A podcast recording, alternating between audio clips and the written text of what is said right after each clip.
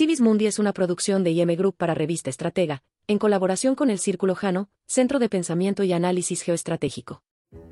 A continuación, Nota Estratégica 1, para la semana del 20 de marzo de 2023. Declive financiero en resumen. El 10 de marzo, el sistema bancario estadounidense experimentó la quiebra más grande desde la crisis financiera del 2008. Silicon Valley Bank, SVB, el decimosexto banco más grande del país, colapsó después de que los depositantes, en su mayoría vinculados con el sector de la tecnología y empresas respaldadas por capital de riesgo, retiraran su dinero a medida que se extendía la preocupación por la crisis dentro de la entidad. Dos días más tarde, los reguladores cerraron el Signature Bank, con sede en Nueva York, debido a riesgos sistémicos y con el fin de evitar un contagio en el sector.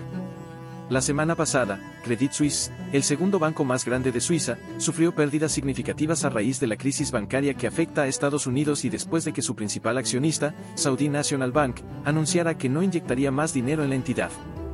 El Banco Central Suizo se vio obligado a prestar 50 mil millones de francos suizos, unos 53.600 millones de dólares, a Credit Suisse. No obstante, la financiación otorgada por el regulador no logró estabilizar el precio de las acciones. Producto de lo anterior, el mayor banco suizo, UBS, compró Credit Suisse por un valor total de unos 3.240 millones de dólares, luego de que la Confederación Suiza le otorgará una garantía equivalente a más de 9.700 millones de dólares. El oro está en camino de alcanzar sus máximos históricos en Estados Unidos y Europa. La inestabilidad en el sector bancario de Estados Unidos y Europa ha impulsado el valor del oro, convirtiéndolo en un activo refugio en tiempos de incertidumbre económica. Los expertos predicen que los productores de oro serán uno de los pocos sectores que resistirán la presión este año.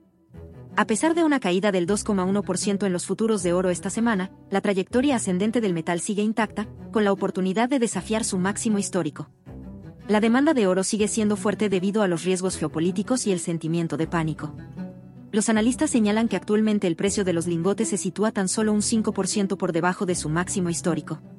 Sijin Mining Group, el mayor productor de oro de China por capitalización de mercado, ha podido cotizar en Shanghái cerca de su nivel más alto desde abril del 2022 tras conseguir un aumento del 17% este año. Durante el mismo periodo, Songjin Gold, la segunda productora más grande del país, ha aumentado su valor un 21%, situándose en su nivel más alto en casi dos años. Cumbre histórica. El dragón y el oso se sientan a la mesa. Del 20 al 22 de marzo de 2023, el presidente de la República Popular China, Xi Jinping, por invitación del presidente de la Federación Rusa, Vladimir Putin, realizó una visita de Estado a la Federación Rusa. Los jefes de Estado mantuvieron conversaciones en Moscú. Como resultado de lo anterior, ambos países publicaron una declaración conjunta sobre la profundización de la asociación global y la cooperación estratégica entre las dos naciones. La declaración estipula que las relaciones ruso-chinas de asociación global e interacción estratégica están entrando en una nueva era, alcanzando el nivel más alto de su historia. A su despedida el premier chino comentó a su homólogo ruso que ahora viene un cambio que no sucedía desde hace 100 años, y estamos impulsando ese cambio juntos, a lo que Vladimir Putin respondió con un contundente, estoy de acuerdo. Gracias por escuchar Civis Mundi. Comparte y síguenos en nuestras redes. Esto fue una producción de IM Group para Revista Estratega en colaboración del Círculo Jano de Pensamiento y Análisis Geoestratégico.